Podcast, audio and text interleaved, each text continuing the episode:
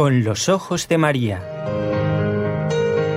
El mundo, la actualidad, las preguntas más profundas sobre Dios y la vida humana en todas sus facetas necesitan ser mirados con los ojos serenos de la Virgen, la Madre de todos los hombres. Con los ojos de María, un programa de NSE Producciones para Radio Católica Mundial conducido por Nelly Álvarez. Bienvenidos a todos los que nos siguen cada lunes, miércoles y viernes en este programa que se realiza desde la ciudad de Barcelona en conexión directa con Radio Católica Mundial. El equipo que trabaja desde aquí, desde esta ciudad de España, es NSE, Nuestra Señora del Encuentro con Dios. Y está Raúl García en el control de este equipo. Saludamos a todos los compañeros de Radio Católica Mundial y a todos los que hoy celebran el Día de Acción de Gracias, un recuerdo a aquella cena de agradecimiento por el siglo XVII, año 1621, de un grupo de nativos que mm, eh, recibe a unos peregrinos y los peregrinos agradecen a Dios la abundancia de las cosechas en el Nuevo Mundo. Es un día muy especial para los oyentes que nos siguen desde Estados Unidos. No sé si esta fiesta se celebra en algún otro lugar del mundo. Nos gustaría que nos lo comentaran. En un momento presentamos a nuestro invitado y el tema, ¿eh? atención, un oyente que había pedido que habláramos de...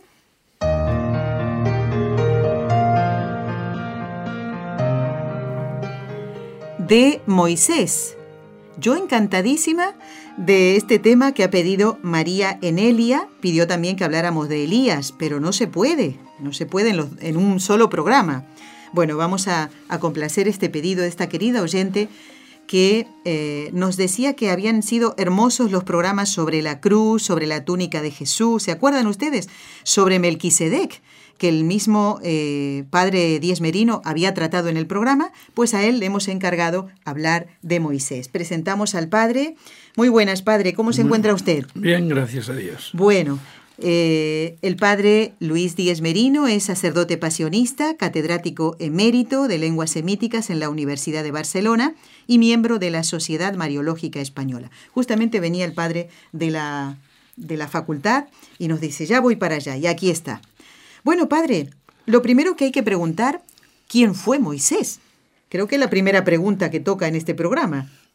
Quizás se lo tendríamos que preguntar a Jesús, porque él escogió a dos interlocutores en una cosa que iba fuera de programa del Mesías, que es el encuentro de la transfiguración. Y allí busca él los personajes que le parecieron a él por sus criterios más sobresalientes del Antiguo Testamento, que es Moisés y Elías. Aparecen los dos, por lo tanto, esa distinción no se la hizo Dios, digo Jesucristo, a ningún otro personaje. Entonces, ¿quién es Moisés? Es una figura muy importante para las tres religiones monoteísticas o las tres religiones del libro, el judaísmo, el libro, la Biblia, el judaísmo, el cristianismo y el islamismo, en las que se venera como profeta, como legislador y como líder espiritual, las tres facetas más distinguidas en los cuatro libros del Antiguo Testamento en que más se habla de él. Después los mencionaremos. Muy bien. Es un hebreo que creció como príncipe egipcio. O sea, él se educó no con los judíos, sino con los egipcios. En hebreo su nombre es Mosé. Mosé. Mosé. Y Moisés, juntamente con Abraham, son los dos personajes centrales del Antiguo Testamento y no quiero hacer menos a Jesús que escogió no a Abraham, sino, a Elías. Para Israel es Moisés el profeta sin igual, por el que Dios liberó a su pueblo, selló con él una alianza, que es lo fundamental de toda la Biblia. Es antigua alianza, habla Jesús, y nueva alianza. Y además esta nueva es eterna alianza. Por tanto, el término alianza es como diríamos la columna dorsal de toda la Biblia.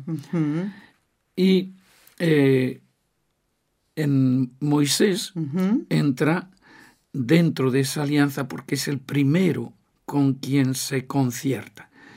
Curiosamente, hemos tenido un congreso mariológico en Huelva en septiembre y lo hemos dedicado todo a la mediación de la Virgen. Pues bien, mediador en el Nuevo Testamento se dice es único, que es Jesús. Claro.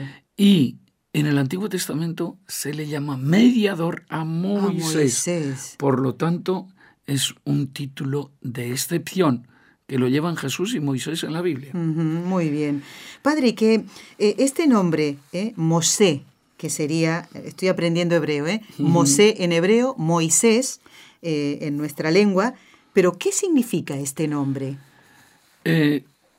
etimológicamente está arreglado entre el hebreo y el griego, pero es egipcio.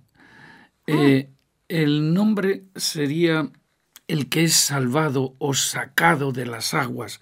Y es una explicación que diríamos descriptiva, no diríamos desde la filología, sino desde la historia religiosa, cómo él es arrojado al Nilo por todo lo que después veremos, y entonces es sacado de las aguas en aquella cestilla en que le había puesto su hermana, porque venía de su madre, y ella lo entrega a la que fue su custodia, la hija del faraón que se había ido a, bañar. Lo encontró por casualidad, le oyó llorar, y dice, pues este tiene que ser un niño de los hebreos. Y lo primero que se le ocurre es a una de las siervas que le acompañaban, sácamelo, lo ve y ella lo lleva a palacio y lo adopta y queda como un hijo del rey y así crece. Sí, sí, sí. Increíble, ¿no? Como Dios tenía todo, que él no muriera, ¿no? Dios, su misión era tan importante, Padre, ¿eh? como la de todos nosotros, ¿no? Eh, y, cada uno tiene su misión, pues también la tenía eh, Moisés, Mosé, Mosé.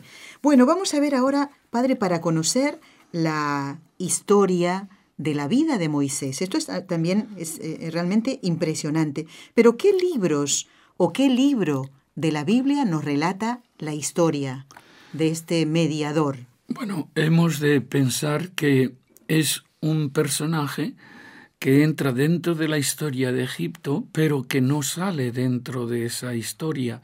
Y el faraón de entonces era Ramsés II, pensamos que es hacia 1250, 1230 antes de Cristo, cuando aparece este personaje y en la Biblia está muy bien descrito porque el libro primero de la Biblia es Génesis, ahí está dedicado a los patriarcas, pero después ya viene este eh, Moisés en Éxodo, los libros que se dedican a él toda la vida de Moisés está desarrollada en Éxodo, Levítico, Números y Deuteronomio. Y son las únicas fuentes disponibles para obtener más información acerca de la vida de Moisés que nosotros tenemos, pero solamente de la Biblia. Por tanto, es una noticia interesada, porque la Biblia tiene un mensaje y no es un libro simplemente histórico, sino es un libro de revelación y la revelación es religiosa. Por tanto, ya tiene muchos tamices para que este personaje, que es incluido dentro de lo que diríamos el nacimiento del pueblo de, Israel, a pesar de que él ya había vivido o sea, los judíos habían vivido 420 años antes de él en Egipto. Él es el que trata de liberarles. Y luego, como no tenemos documentos egipcios, pero sí tenemos documentos judíos fuera de estos cuatro libros, están en la obra de Filón de Alejandría y de Flavio Josefo. Ambos eran judíos. Eh, Filón de Alejandría vive allá en Alejandría y conoce muy bien la historia de toda la zona que es de Gosén, donde se desarrollaron los, la vida de los judíos. Y Flavio Josefo conoce por sus libros, nos da cuatro libros, las antigüedades judías, la guerra judía, después su autobiografía. Ahí es donde él nos da noticias pero de las que se llevaban dentro de la tradición judía y que no eran propiamente fuera de la Biblia, él no tenía otras fuentes, nada más que lo que ellos llaman la ágada judía, es decir, la leyenda, la narración que va transmitiéndose oralmente de generación, a generación. Pero esta vida de eh, Moisés tiene otros precedentes que tienen un cliché literario de un niño que se hace ya después, desde pequeño, tiene como una especie de eh, sino, una especie de futuro predicho, y así lo conocemos por Sargón, rey de, de Akkad, que ya es hacia el 2350, o sea, que mil años antes de Moisés ya tenemos una narración de un niño así, de esos prodigios. Ah, muy bien. Y entonces podemos decir que es, es así, ¿no? Sacado de, de las, de las, eh, de las aguas. ¿eh? En esta canastilla, esto es verdad, así fue. Sí, sí, sí. al menos como lo dice la Biblia. Y nosotros, tanto judíos como eh, musulmanes, como cristianos, creemos que es un libro revelador, no nos puede decir ninguna mentira. Por tanto, eso fue así. Nosotros no tenemos otras fuentes para contrastarlo, pero es palabra de Dios. Cuando nosotros escuchamos, decimos palabra de Dios, quiere decir que es real, que es un mensaje divino. Bueno, padre, así como nos habló en aquella oportunidad de Melquisedec, haciéndonos como una especie de, a ver, de ficha personal, ¿no? La vamos a pedir para Moisés, que creo que tenemos más información de él que de Melquisedec. Sí, ¿Eh? de hecho hay dos fechas. Le he dado antes la fecha de 1250 más o menos. Antes de Cristo, atención. Antes de ¿eh? Cristo, por supuesto. Y hay otra tradición judía que dice que es de 1593. Los judíos llevan otra cronología, pero lo más normal es que siempre se tiene que es del siglo XIII y es de la época de Ramsés II. Entonces, el lugar de nacimiento sería Gosén. Es donde el Nilo ya va en muchas ramificaciones a echar su agua al mar. Pero esa zona es muy rica en pastos y en todo lo que sea la bendición del Nilo, ah, que es una, una zona privilegiada. Según la genealogía judía, fue hijo de Amram, nieto de Kohat y bisnieto de Leví. Esto es importante ah. porque entraría dentro de la tradición levítica. Exactamente. Que nacerá después, pero la tribu de Leví era previa. Su madre Joquebet era hermana de Kohat. Moisés tenía tres años menos que su hermano Aarón, ah. mientras que su hermana Miriam era unos cuantos años mayor que ellos. O sea, esa es la mayor y los menores. Eh, el siguiente, eh, Aarón y Moisés el pequeño, se puede decir, ¿no? Miriam, esta es la que se enferma de lepra, que después nos habla eh, la Sagrada Escritura de ella. Muy bien. Y es, pero claro, la lepra no le vino así, gratuita. claro. Había precedido una, un deporte que es muy movido entre las personas que era murmurar. Habían murmurado los dos hermanos, Aarón y Miriam. y Miriam de su hermano Moisés. E, es un deporte que también hoy eh, se practica mucho, padre, desgraciadamente. Sí, sí, sí, pero la humanidad sigue prácticamente lo mismo. Bueno, eh, seguimos con la ficha personal de Moisés. Época en la que vivió, se suele decir siempre que es el siglo XIII, bajo Ramsés II, faraón de Egipto y este era una época de grande esplendor. Pero claro, se construía mucho, había el boom de la construcción y la construcción entonces estaba en manos de esclavos. Sí, el lugar de la muerte lo conocemos que es el Monte Nebo, en la actual Jordania. Después hablaremos de él. Muy bien. Pero en realidad no se conoce dónde murió. Yo he estado pateando por allí.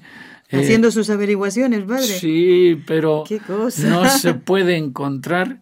Y eso que he estado con los que hicieron las excavaciones. Ah. Eh, no se puede encontrar porque ha sido una providencia extraordinaria de Dios que no quiso que lo endiosasen. Como era tan grande, tan grande, pues le habrían rendido culto a su ah. tumba y por eso Dios ha permitido que no se tenga. Porque curiosamente los judíos, por ejemplo, nosotros tenemos otro gran Moisés, el Moisés Maimónides, que es, fue el primer Moisés fue en el siglo XIII antes de Cristo. El segundo Moisés en el siglo XIII después de Jesucristo. Y dicen los judíos, mi Mosé, la Mosé, lo haya afejat. Desde un Moisés a otro Moisés no ha habido ninguno igual. ¿Y en qué idioma, en qué lengua, padre? Lo que acaba de decir. En hebreo. Sí. Y Moisés ah. tiene su tumba. Eh, él murió en Egipto, pero lo trasladaron a Palestina y tiene su tumba en Tiberíades, un mausoleo impresionante. Este Moisés del siglo XIII, no el Moisés del que estamos hablando. Moisés Maimónides, que es el que mejor entendió al primer Moisés, ah, porque este es el que hizo en un libro, Misnetora, donde él recopiló todos los preceptos que existen en la ley de Moisés, que nadie había podido unificar todo lo que hay en el Talmud, y este hombre tenía una capacidad Increíble. extraordinaria, y él logró poner todos en orden, todos los preceptos, e incluso llegó es decir, que hay 613 preceptos. Haz esto, no hagas esto, en todo el, el Pentateuco. Muy bien. Después, el, nombre, ya hemos dicho que es Mosé en hebreo y Moisés en castellano, y que tiene esa derivación de que habría sido traído de las aguas. Sus hermanos que conozcamos son Aarón y Miriam, y luego sus hijos son Gersom y Eliezer, y los padres, su madre Joquebet y su padre Amram. Muy bien. Eso es lo que diríamos un poco una ficha así para tener la identidad de este personaje. Muy bien.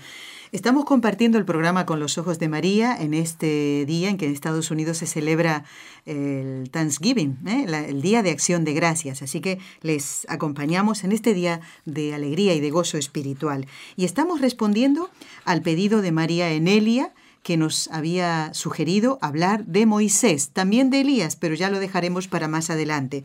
Hoy todo el programa dedicado a Moisés. Ya sabemos qué significa su nombre, quién fue, cómo se pronuncia ¿eh? en hebreo su nombre, en qué libros nos relatan su historia. La ficha personal nos la acaba de decir el padre Díaz Merino.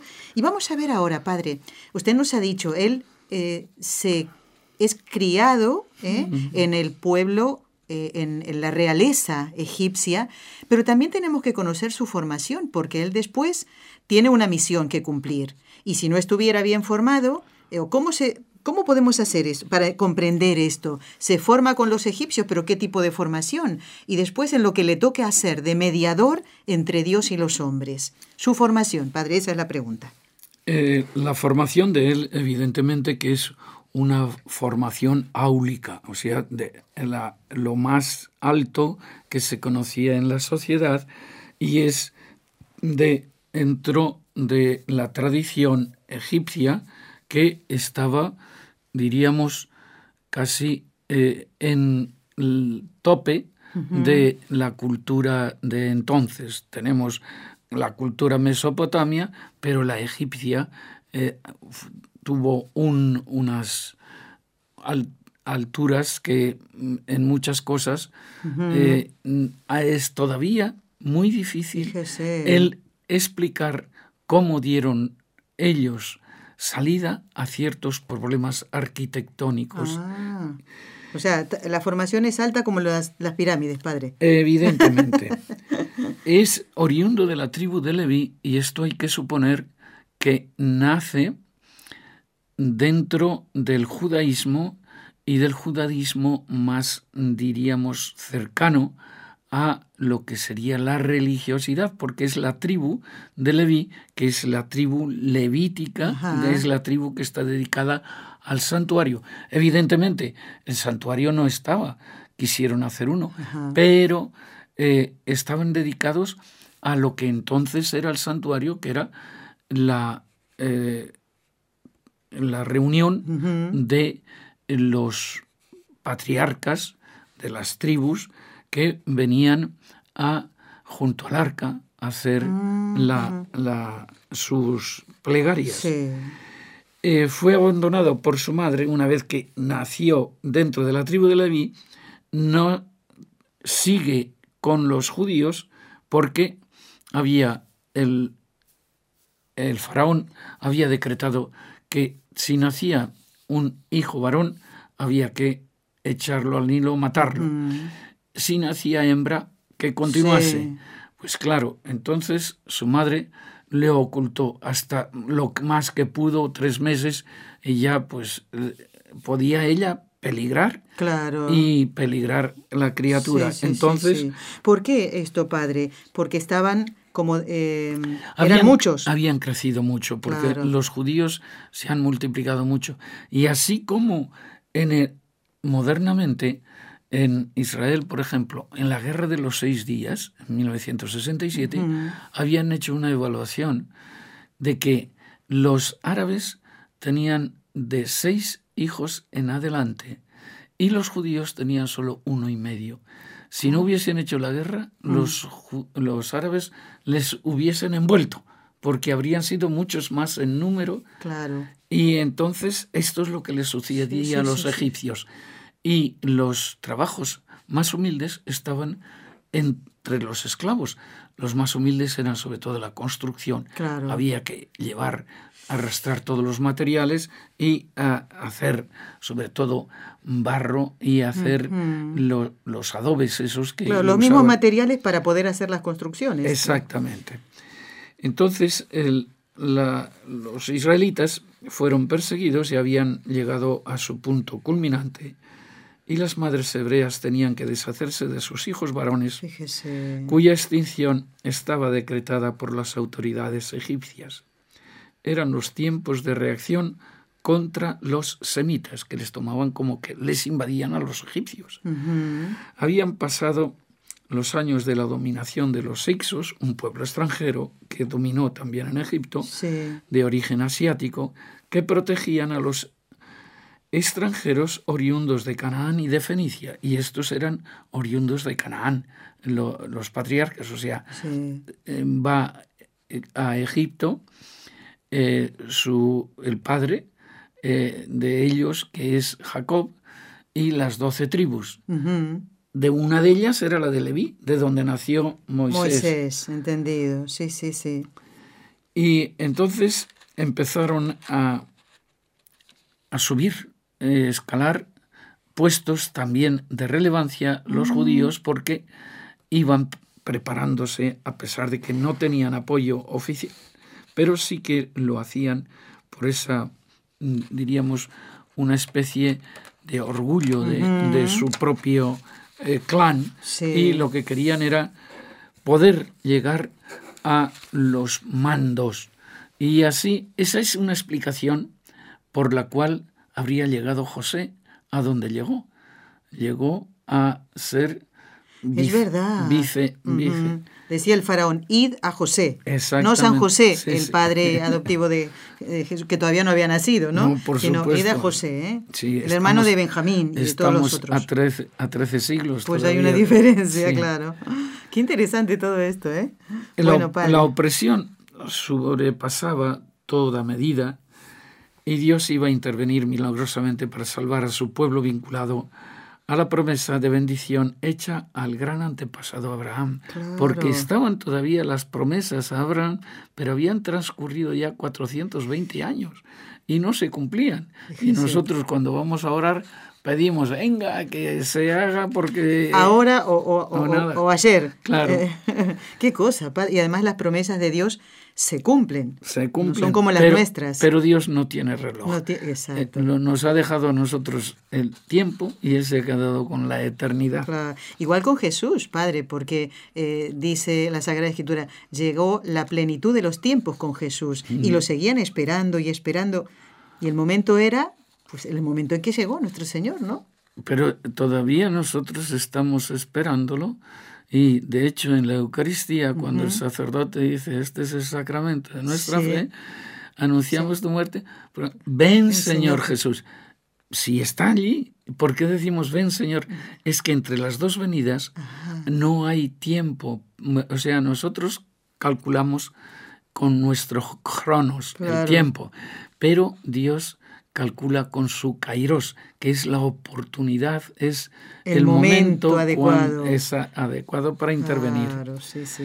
Moisés es un personaje, diríamos, para los judíos y cristianos y musulmanes muy conocido, pero para la historia universal, pues es un tanto desconocido. Pero fue criado en un lugar donde se movía entonces la ciencia a los más altos niveles. Según Éxodo 3.2, eh, hombre del Dios verdadero que fue caudillo de la nación de Israel, mediador del pacto de la ley, profeta, juez, comandante, historiador y escritor. Escritor también le pone porque él, incluso los que lean el Deuteronomio 34, el último capítulo, verán cómo él describe su propia muerte. Eso uno dice, ah. pero ¿y cómo pudo hacerlo? Si era profeta lo podía hacer, pero lo más normal es que haya sido otro escritor el que después ha añadido eso. Sí, sí, sí, Qué interesante. ¿eh? Según el relato bíblico, Moisés se crió en la corte del faraón pero se vio obligado a huir a Madián después de haber matado a un egipcio al que había visto golpear a un israelita. Claro, estaban en una situación de bastante tensión los judíos porque les habían dado trabajos ya de esclavos, pero les daban, por ejemplo, paja para poder hacer los ladrillos. Les negaron la paja y tenían que buscársela por todas partes. O sea que eso centuplicó el trabajo. Claro. Y entonces los judíos estaban verdaderamente nerviosos y tuvo que haber algaradas. Y cuando lo vio Moisés y vio que un, un egipcio mataba a uno suyo, se le encendió la sangre y buscó la oportunidad y eh, líquido al egipcio. Y claro, desde entonces, cuando el faraón se enteró, fue directamente a buscarle a él para matarlo. Claro, no fue a hacer un juicio ni a investigar. No, no. ya estaba.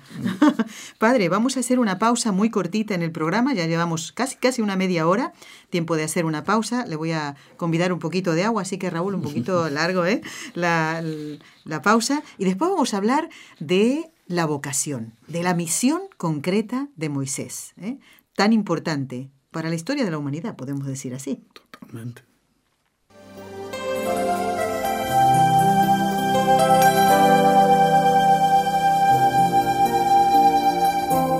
Estás escuchando en Radio Católica Mundial el programa Con los Ojos de María, en vivo y en directo presentado por el equipo Nuestra Señora del Encuentro con Dios desde Barcelona.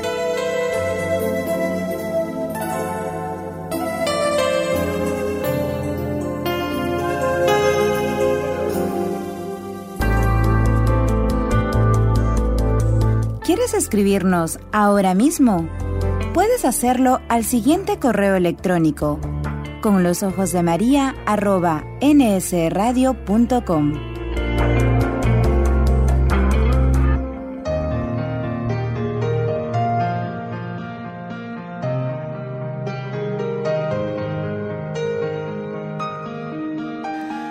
Seguimos compartiendo el programa de este día viernes 24 de noviembre, eh, la celebración del Día de Acción de Gracias. Nos sumamos a esa celebración y bueno, hoy suponemos entonces que todos están en casa.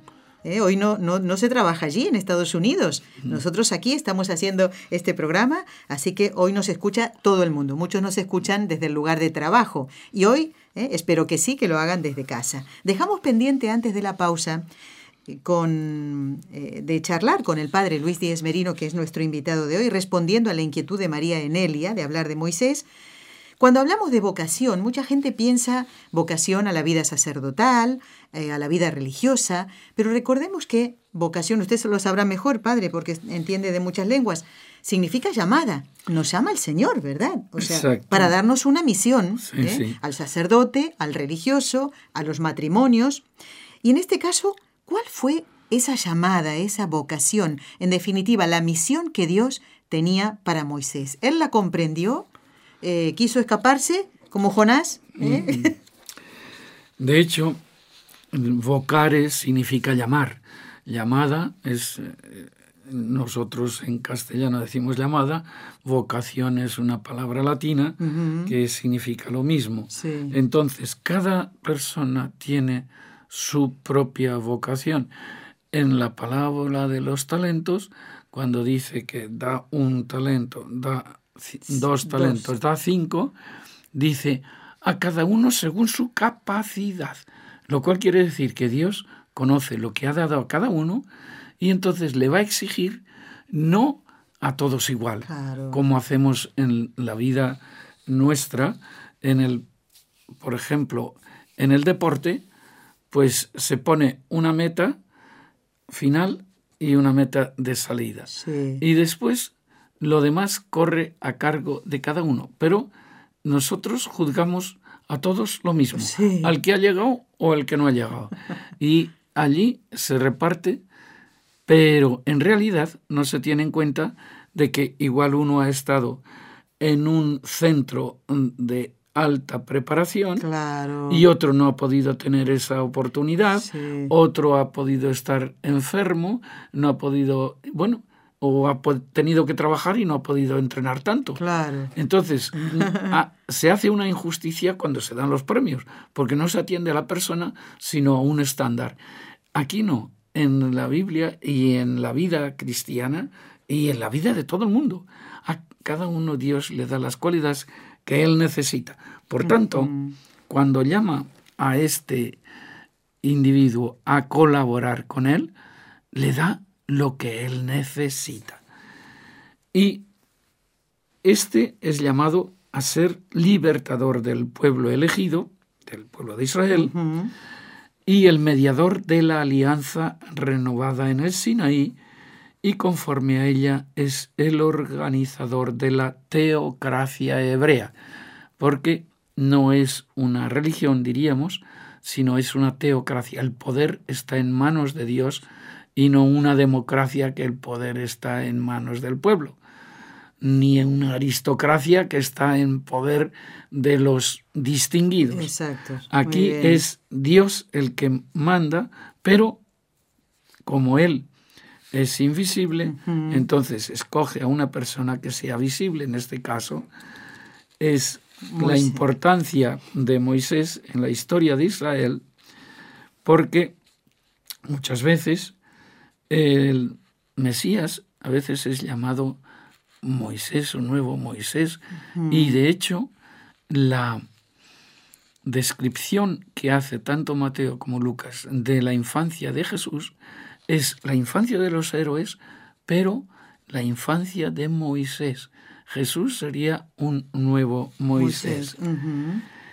Y es concebido como una reencarnación Jesús del gran profeta, que el profeta por antonomasia es Moisés, que no entra en el número de los profetas que nosotros tenemos, no entra ni entre los cuatro mayores ni entre los doce menores, pero hay tres superprofetas.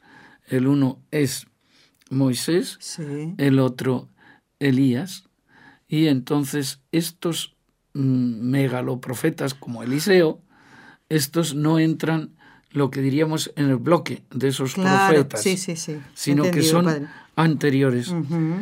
Los días del Éxodo habían quedado como los tiempos heroicos de la historia de Israel y el principal protagonista de estas gestas fue Moisés, que quedó en la memoria de todas las generaciones como el amigo de Dios por excelencia.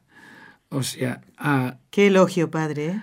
Al, pero hay otro amigo de Dios también, que es el, el Jalil, el que le llaman el elegido, que es Abraham. Y en la tumba de los profetas, eh, o sea, en la tumba de Abraham y de los patriarcas y de las matriarcas, eh, se le llama el, el querido de Dios o el, el, amado de Dios.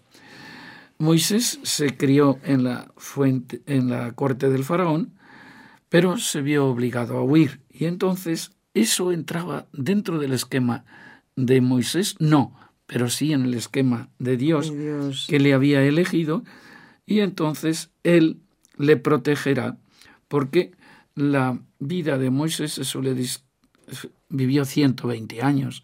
Se suele hacer en dos bloques, en tres bloques.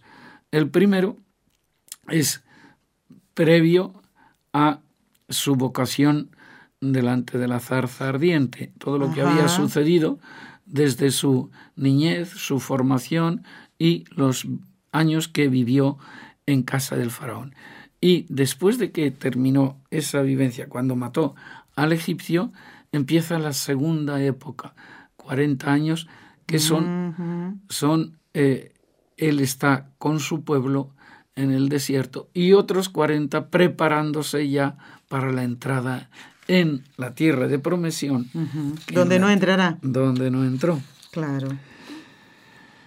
Hacia mediados del siglo XIII, Moisés recibió un mensaje divino cuando estaba retirado en el Sinaí, porque él estaba haciendo de pastor allí.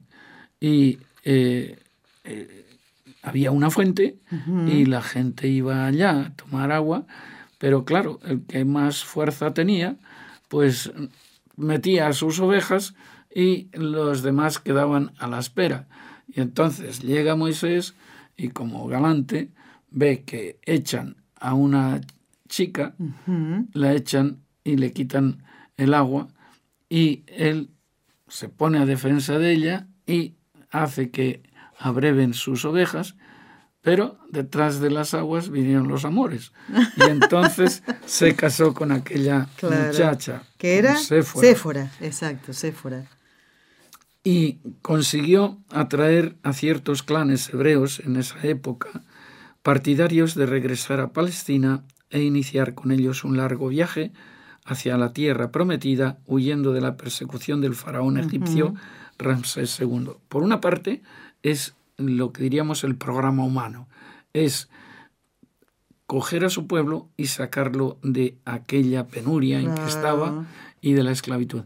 Pero Dios se aprovecha de eso y en Oreb se aparece y entonces empieza la gran hazaña de que le da las tablas de la ley y le da lo que diríamos la estructura de todo lo que habría de ser el judaísmo en el futuro, porque al tomarle como un verdadero legislador, pues él hace sus eh, determinaciones, pero Dios le da la iniciativa y le indica que ha de sacar a su pueblo y llevarlo a la tierra de promisión. Justamente, Padre, ¿cómo fue entonces la liberación de los israelitas? Por una parte, empezó Dios dándole lo que él necesitaba para ese momento, que era la fortaleza de ánimo y el enfrentarse al máximo enemigo que se podía, porque claro, sabiendo el faraón que él le había buscado para matarlo y ahora se le presenta, y no solamente se le presenta, sino exige que deje a su pueblo irse. Y claro, el faraón se niega rotundamente porque le queda sin esclavos y las obras se van a paralizar y los trabajos humildes los han de asumir los, mismos, claro. egipcios. Entonces, lo que diríamos sociológicamente, pues sería un fracaso que se escapasen estos. Por y siendo tantos, además. Exactamente. Y entonces el faraón lo que hace es negarse y negarse. Y Dios le va diciendo, no, vete y mira, en la vara esa que tienes, tira allá y las diez plagas de Egipto, que hasta que llega la máxima, que es la muerte de los primogénitos. Y claro, la muerte de los primogénitos era eh, la misma noche en que celebraban los judíos su máxima fiesta, que era la Pascua. Y entonces, como todo fue precipitado y hacían el pan cada noche para el día siguiente, entonces no les dio tiempo a que el pan bajase y se escaparon tal como lo tenían y por eso es pan ácimo que no, no ha, llegado a fermentar. Ah, y con eso celebraron su Pascua y desde ese momento empieza ya cuando salen, porque claro, había muertos en todas las casas el primogénito, incluso la del faraón. Y también de los animales. O sea, era un cementerio inmenso toda la ciudad. Una verdadera plaga, claro. Y les, y les dijeron, bueno, si estos continúan aquí, terminamos todos. Porque los egipcios no sabían más que lo que había que sucedido, pero que nunca había sucedido una cosa similar. Sí, sí. Entonces luego cambia de opinión. A pesar suyo. A pesar suyo, porque eh, tenía que salvar a su pueblo y él preveía que si se habían muerto los primogénitos en una noche, podía otra noche eh, desaparecer todos. Claro. Y entonces, padre, eh, ¿qué hicieron los israelitas después de la liberación de Egipto? Se reúnen, les reúne a todos y les lleva para huir hacia el desierto por una zona que parecen los lagos amargos, pero allí se verifican los grandes milagros, sobre todo el gran milagro que es que se quedan las aguas divididas y ellos pasan y vienen detrás los egipcios y cuando llegan los egipcios se reúnen las aguas y quedan todos sepultados. Entonces, él lo que hace es pasar a su pueblo al desierto para huir de la tierra de Gesen y ellos establecerse allá. ¿Cómo? Pues en principio era la promesa de Dios, nada más su palabra, porque ellos sabían que el desierto no daba agua ni daba pan. ¿Y cómo lo habrían de hacer? La palabra de Dios. Y eso lo encontramos en el capítulo 15 de Éxodo, que es uno de los cánticos más antiguos de la literatura hebrea. Y ese cántico eh, se compuso de tal modo con tanta trascendencia que el mismo Apocalipsis dice que se cantará en, el cielo. que es precioso además, ¿eh? ¿verdad? Porque nosotros lo tenemos en la liturgia de las horas, ¿verdad, Padre? Es precioso. Padre, una pregunta que puede ser la de algún oyente, a ver si espero no ponerlo en un aprieto. ¿Por qué se dice que Moisés era tartamudo? Y además sabemos que eh, uno dice, pero si va a hablar con el faraón, con, con la máxima autoridad, y, va a tartamudear, no va a poder cumplir su misión. ¿Esto es, es cierto? Es tan cierto que él lo reconoce. Y entonces le dice Dios, Dios también lo reconoce. Y dice, ahí tienes a tu Aarón, a Aarón, tu hermano, que hará de profeta tuyo. O sea, profeta, profemi, es eh, en griego es, es, decir antes, lo mismo que profari, que en, latín es decir antes. Pero nosotros hemos tomado, profeta es el que predice una cosa que va a suceder. Sí, es verdad, no, es así. En cambio es, profeta es el que habla en lugar de otro. ah, ya. O sea, hablar en lugar de... Y entonces tu profeta será tu hermano tu hermano no tartamudea. Hablará en tu lugar. Ah, exactamente, será el profeta de... Qué cosa. Bueno. Bueno, vamos a ver, padre, antes dijimos que eh, Moisés eh, no pudo entrar en la tierra prometida. Mm. Y esto es realmente, uno dice, el amigo de Dios, esta promesa que Dios hace. ¿Y por qué Moisés no pudo entrar en la tierra prometida? Algo habrá hecho mal. Uno dirá, Pues- un malo dirá, algo habrá hecho para que no se cumpliera eso. Exactamente, pero eso es lo que no sabemos con exactitud eh, cuál fue el pecado de Moisés. Hay uno que es el que se suele proponer continuamente y es eh, cuando se preguntan eh, qué culpa es el Claro. Moisés, qué hizo. Si era el amigo de Dios. Dice, por vuestra culpa Yahvé se irritó contra mí. Eso lo dice él eh, cuando, a, a los israelitas. Y más adelante repite, por culpa vuestra Yahvé se enojó conmigo y juró que no pasaría el Jordán ni entraría en la espléndida tierra. Y entonces uno dice, bueno, pero ¿cuál fue la culpa en realidad? Bueno, hay, hay distintas opiniones. Siempre se va hacia lo mismo. Y es que habría golpeado la roca con la vara que tenía cuando Dios le había dicho que tenía que hablar a la roca. Habla a la roca y te dará agua. Y, y algunos piensan, bueno, le golpeó, tenía que haberle hablado.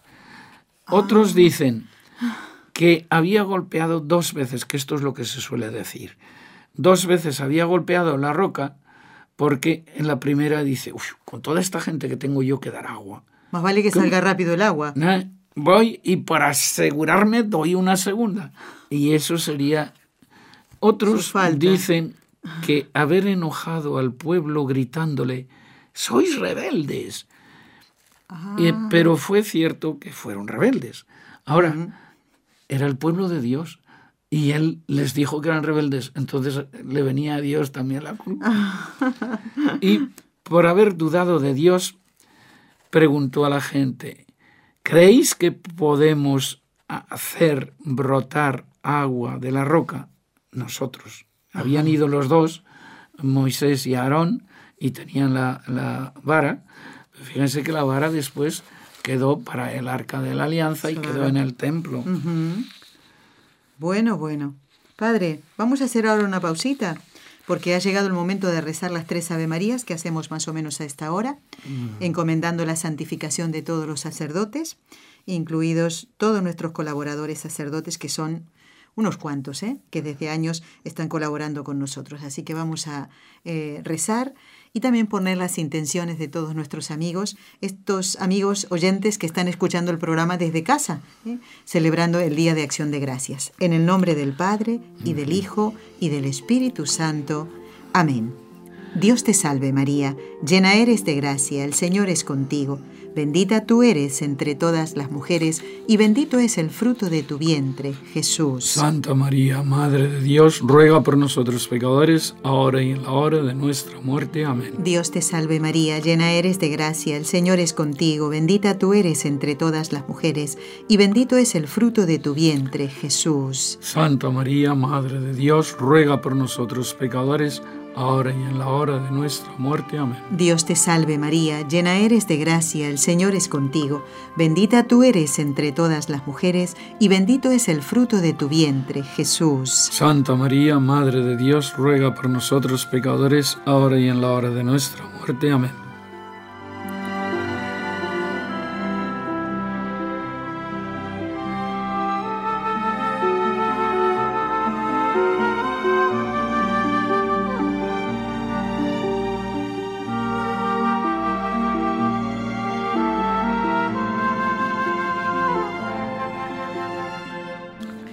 Bueno, seguimos en compañía del Padre Luis Díaz Merino, que seguro que agradece las oraciones, Padre, porque hemos dicho que usted está reponiéndose de su problemita de garganta y gracias a Dios está aquí con nosotros. Padre, ¿cómo definiríamos? Antes dimos la ficha, usted nos, nos comentó la ficha personal, ¿no? Lugar de nacimiento, padres, hijos, esposa, pero la personalidad de Moisés, este libertador de los israelitas, el amigo de Dios. Moisés se le conoce ante todo porque es un celoso de la gloria de Dios, que esto le distinguirá también a Elías. Ya lo veremos en otro programa. Y se le describe como un- una ficha verdaderamente excepcional el hombre más manso sobre la tierra. Eso lo dice Números. Es un piropo que no creo que otro lo haya recibido dentro ni de la Biblia tampoco se reconoce. Y mire que había motivos para que lo sacaran de sus casillas, ¿eh? Y, lo hicieron, ¿Lo y lo hicieron. Cuando él soltó las tablas de la ley y las rompió, pues eh, algo pasó. Claro. Y de hecho es el hombre que diríamos amigo de Dios, que intercedió en nombre de Israel ante Dios por los pecados de su pueblo y arriesgó su propia elección por el bien del pueblo. Es decir, si cuando Dios quiso castigar a su pueblo, le dice Moisés, si castigas a mi pueblo, antes bórreme a mí de, de tu lista. Y entonces, claro, Dios le había escogido y no se había equivocado y no se quiso equivocar. Y entonces no le borró. Pero de hecho es eh, un hombre que recibió grandes alabanzas en todo momento. Por eso le tenían como casi diríamos un dios. Y por eso su tumba no se ha descubierto, porque hay el, riesgo de que le hubiesen hecho Dios, eh, semidios o eh, haberle dado culto. Y por eso Dios no permitió que se descubriese dónde. Claro, claro. Eh, además, erigió la serpiente de bronce como un signo de la misericordia salvadora de Dios. O sea, él se arrepintió de el pecado que había hecho su pueblo pero les dio una, una salvación, basta que mirasen. Exacto. El pecado lo había cometido cada uno, pero el remedio les venía desde fuera. Y esa, esa serpiente es la que, que Jesús después usa en San Juan, cuando yo fuere elevado como la serpiente en el desierto. O sea, se usa eso como un signo de salvación. Y de hecho, yo estuve hace tres, mes, tres años allí, se han puesto una, una especie de cruz y una eh, serpiente enroscada para que se vea en el lugar donde esto está eh, en, el, los montes Abarim y en dirección hacia el Nebo. Moisés fue el fundador del sistema de culto por el que Israel buscó la reconciliación con Dios y él y su hermano funcionaron como sacerdotes ante el tabernáculo. Es que él no era sacerdote, era levita, pero funcionó como sacerdote porque hasta entonces no había habido un sacerdocio propiamente ministerial y que hiciese sacrificios. Él mismo hacía los sacrificios, como lo hizo los sacrificios también Elías. Muy bien. Ya hablaremos de Elías en otro programa, respondiendo a este pedido de María Enelia. María Enelia, no hemos terminado todo el material que el Padre ha preparado, así que mm. lo guardamos, ¿eh? lo mm. guardamos. Y Elías ya quedará para más adelante. Padre, quiero recordarle a los oyentes, nos quedan 15, bueno, 30 segundos. El lunes que viene, si Dios quiere, estará con nosotros dentro del ciclo Fátima, Sor Ángela de Fátima Coelho, que es la vicepostuladora de Sor Lucía. La vamos a tener en el programa, si Dios quiere, de su regreso de Brasil. Y Padre, le pedimos su bendición en estos 30 segundos que nos quedan. El Señor te bendiga y te proteja, ilumine su rostro sobre ti y te conceda la paz. En el nombre del Padre y del Hijo y del Espíritu Santo. Amén. Amén. Damos las gracias a Jorge Graña y a todos los compañeros de Radio Católica Mundial, a Raúl García en el control del equipo NC y al Padre Luis Díez Merino, sacerdote pasionista que ha estado hoy con nosotros. A ustedes los esperamos el próximo lunes, si Dios quiere, en Con los Ojos de María. A no faltar a la misa del domingo, ¿eh? Muchas gracias. Has escuchado un programa de NSE Producciones para Radio Católica Mundial.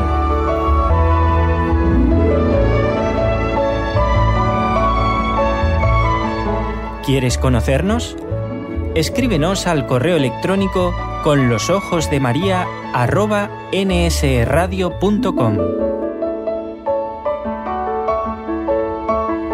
Envíanos tus sugerencias o comentarios con los ojos de María arroba nsradio.com.